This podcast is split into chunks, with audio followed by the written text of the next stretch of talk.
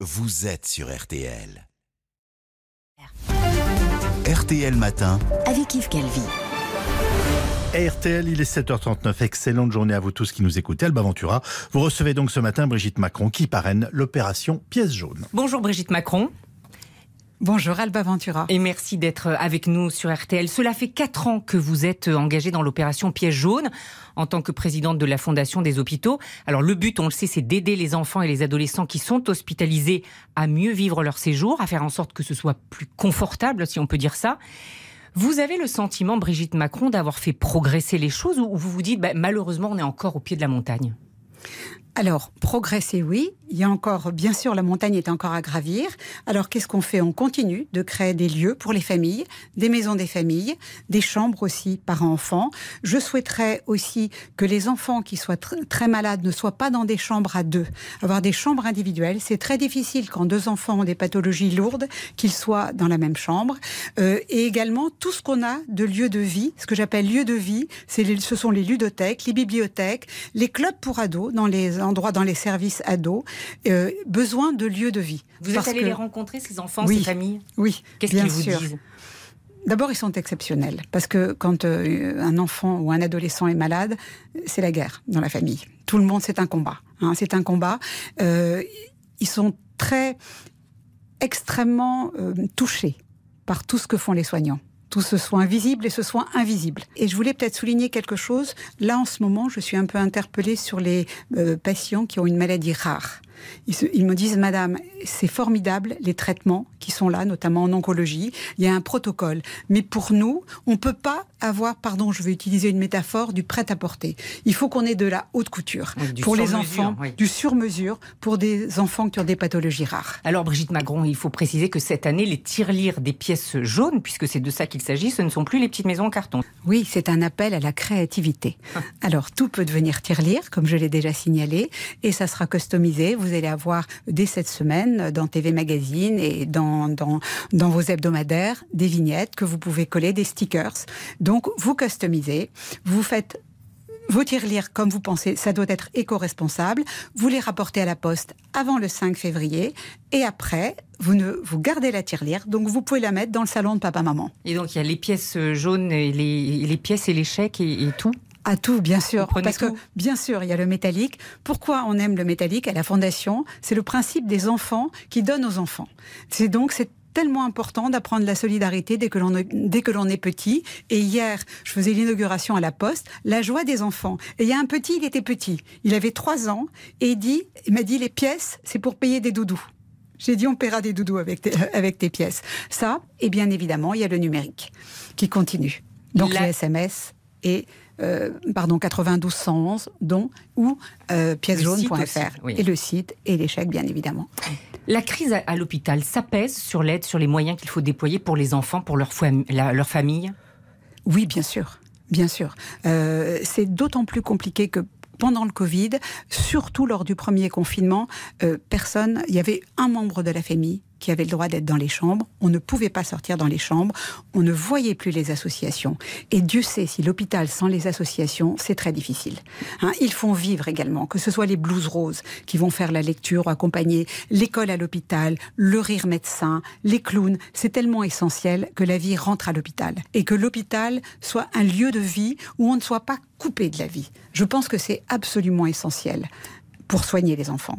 Alors, ce qui pèse aussi euh, sur l'hôpital, c'est, euh, vous le disiez, cette crise sanitaire, ce Covid, avec euh, des services de réanimation saturés, des soignants qui sont épuisés. Dans ces conditions, Brigitte Macron, est-ce que vous êtes d'accord lorsqu'Emmanuel Macron dit les non-vaccinés, j'ai très envie de les emmerder? Alors nous repartons sur le commentaire. Ça fait plus d'une semaine sur le commentaire de cette phrase et moi je suis allée au-delà de la phrase. Et moi ce que je, ce que je mesure, c'est effectivement leur épuisement. Et ce qui me touche, mais au cœur, c'est l'angoisse des soignants de ne pas tenir. Parce qu'ils sont pas forcément, forcément assez nombreux au poste où ils sont. Et c'est la seule chose. Il dit, Madame, on veut tenir, on a peur de ne pas tenir, parce que bien évidemment, on ne voit pas tellement le, le bout du tunnel. Il y aura un second temps où les traitements vont arriver, mais pour l'heure, il ne faut pas surcharger les réanimations parce qu'elles sont déjà, à ce moment de l'année, très chargées. Il est comme ça, Emmanuel Macron, il dit ce qu'il a sur le cœur? Emmanuel Macron, euh, Emmanuel parle très franchement, parle très cash et très euh, et nuit et jour, il est, il s'occupe de, de, de, la crise sanitaire. Pas que cela, mais il, il est tout le temps dans la crise sanitaire. Donc, il sait qu'il n'y a pas d'autre issue pour l'instant. Il, il n'existe rien d'autre concrètement que le vaccin. C'est la raison pour laquelle il faut le faire. Et il y a des peurs concernant ce, ce vaccin. Je les Vous les comprenez je, je, je comprends toutes les peurs. À partir du moment où il y a peur, il faut discuter il faut expliquer. Ça veut dire que peut-être euh, sur la pédagogie, peut-être on n'a pas bien compris ce qu'était l'ARN messager, peut-être. Et euh, les peurs, je les respecte. Donc je pense qu'il faut expliquer. Bon, vous savez, je suis prof, donc je suis toujours dans l'explication. Et on croit parfois qu'on est clair, mais il faut mesurer ce que la personne en face ne comprend pas forcément. On, on, parlait, Brigitte Macron, des adolescents il y a un instant. On sait que cette période d'épidémie a fragilisé ce qui était déjà fragile. On sait que les réseaux sociaux amplifient les phénomènes de mal-être. Vous êtes sensible à tout ce qui est cyberviolence, cyberharcèlement. Est-ce que ça veut dire que vous avez les moyens d'agir contre les réseaux sociaux, contre les Facebook, les YouTube, les Twitter, les TikTok, etc. Alors, il ne s'agit pas de dire faut arrêter les réseaux, faire des choses comme ça. Il faut vivre avec les réseaux. Mais justement, il y a un mode de vie avec les réseaux. Et je pense qu'on n'a pas adopté forcément un bon mode de vie, qu'on a tout laissé au, sous, le, sous le nom d'une de liberté. Mais c'est pas une liberté que l'on a, parce que maintenant. Mais on peut pas les contrôler. Moi, je pense qu'il faut d'abord commencer par les mineurs, c'est-à-dire ce que je vous avais dit, 13 ans. 13 ans pour aller sur euh, un réseau, c'est très très peu respecté. Avoir des modérateurs dans chaque pays, et ça ce sont eux qui doivent les financer, et qui parlent dans la langue du pays, ça c'est très important.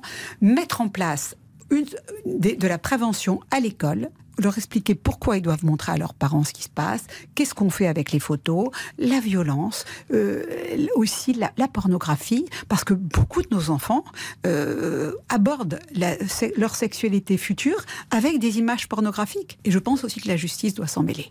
Bah oui, Il y a un moment où ce qui est interdit dans la vie réelle l'est aussi sur les réseaux. Parce que je ne vois pas au nom de quoi on doit accepter ce que l'on n'accepte pas dans la vie réelle. Vous aussi, vous avez été victime des réseaux sociaux euh, récemment. On a dit que vous étiez un homme sur les réseaux sociaux.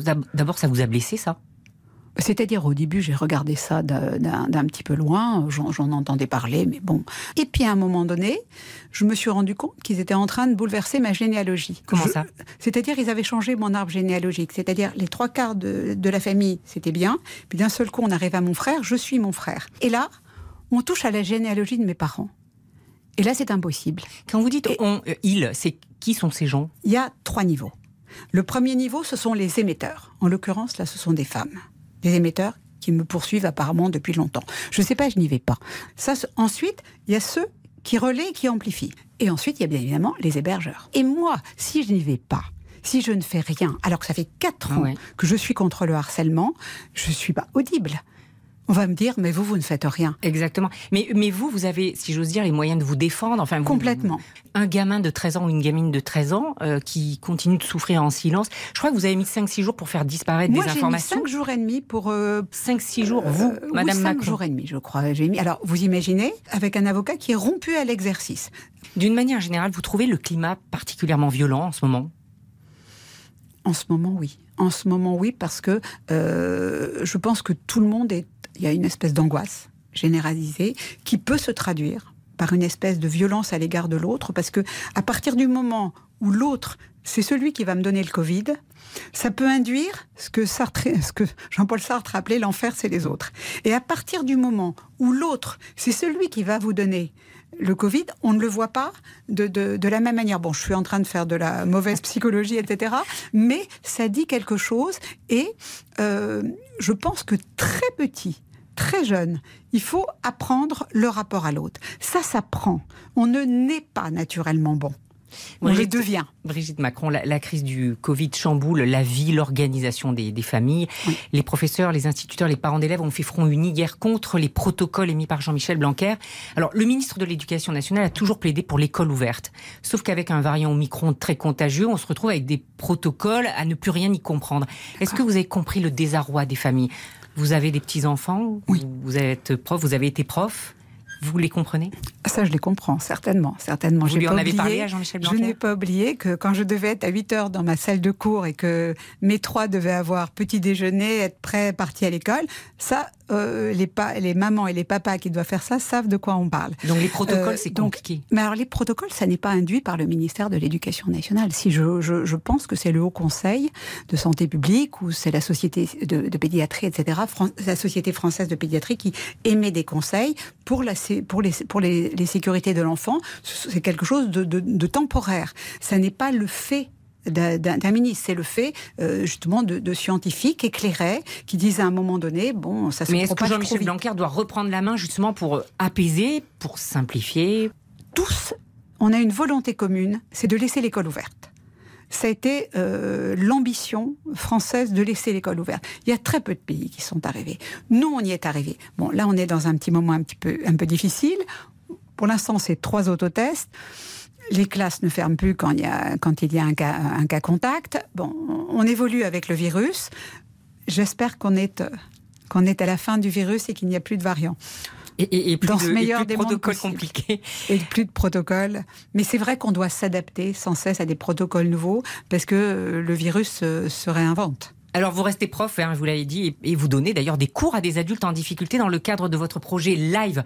J'ai compris que vous les faisiez travailler sur des textes classiques qui vont leur servir ensuite pour euh, dans leur vie quotidienne ou pour trouver du travail. C'est-à-dire vous, vous étudiez Victor Hugo, Jean-Jacques Rousseau. Bah, bien Mais en quoi ça leur sert Comment Alors, tout d'abord, on est parti, ce sont des adultes, leur moyenne d'âge est de 38 ans. Ils ont plus de 25 ans et ils veulent un emploi qui leur correspond. Ils ne sont pas allés euh, longtemps à l'école. S'ils ont un niveau lycée, ils ont, ce sont pas, ils ont, ce sont des accrocheurs. Hein. ce sont des, ils veulent, mais ils se rendent compte que pour rentrer dans le monde du travail, ils ont besoin de d'assurer euh, leurs arrières. Donc, je vous ai apporté un livre sur les savoirs généraux.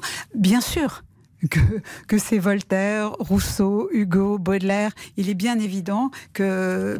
Ça sert toujours dans la vie quotidienne ah, c'est d'avoir euh, Alors là, en tête ces classiques. C'est de plus en plus indispensable.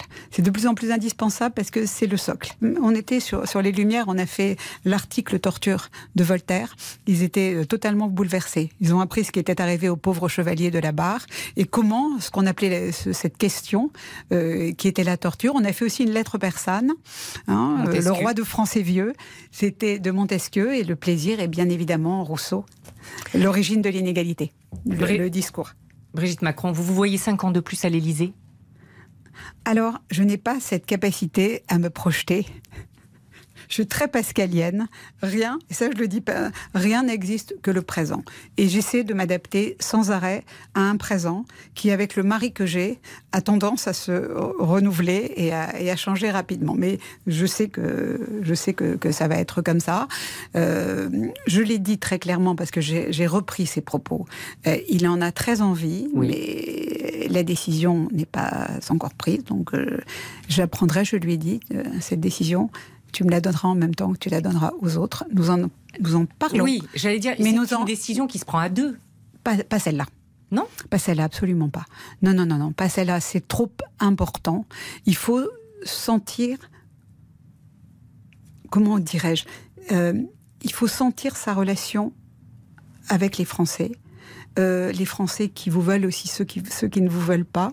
Il faut sentir où vous voulez les emmener, pourquoi vous voulez les emmener là-bas c'est quelque chose de tellement lourd, de tellement fort. Moi, j'ai le plus grand respect pour tous ceux qui se présentent à la présidence de la République, parce que euh, c'est titanesque ce qu'on leur demande, à l'international, au national, dans un moment... Euh, peut-être que, je ne sais pas, j'entends parfois d'anciens présidents qui disent c'est de plus en plus compliqué.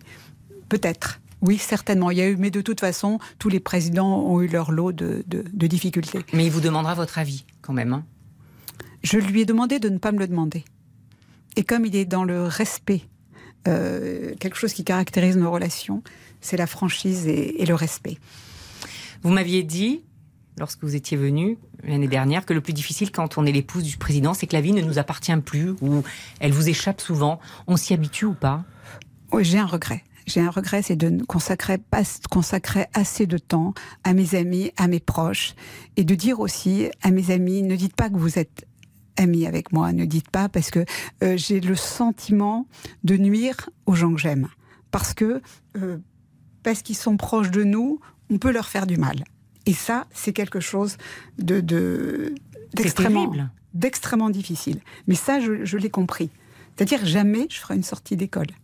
Je suis toujours allée chercher mes petits enfants à l'école, mais là, c'est impossible parce que c'est euh, donc c'est c'est complètement anecdotique et pour, pour tout le monde parce que chacun a ses propres souffrances et j'ai pas en faire état. Mais c'est de m'excuser auprès de mes proches de ce que je ne leur donne pas. Merci beaucoup Brigitte Macron. Les pièces jaunes, c'est jusqu'au 5 février et donc ce week-end, c'est Atelier Tirelien, n'est-ce pas? Oui. Hein merci à votre créativité. Merci infiniment d'être venu sur RTL. Merci Alba Ventura, merci. Rien n'existe que le présent. Brigitte Macron au micro d'Alba Ventura, l'intégralité.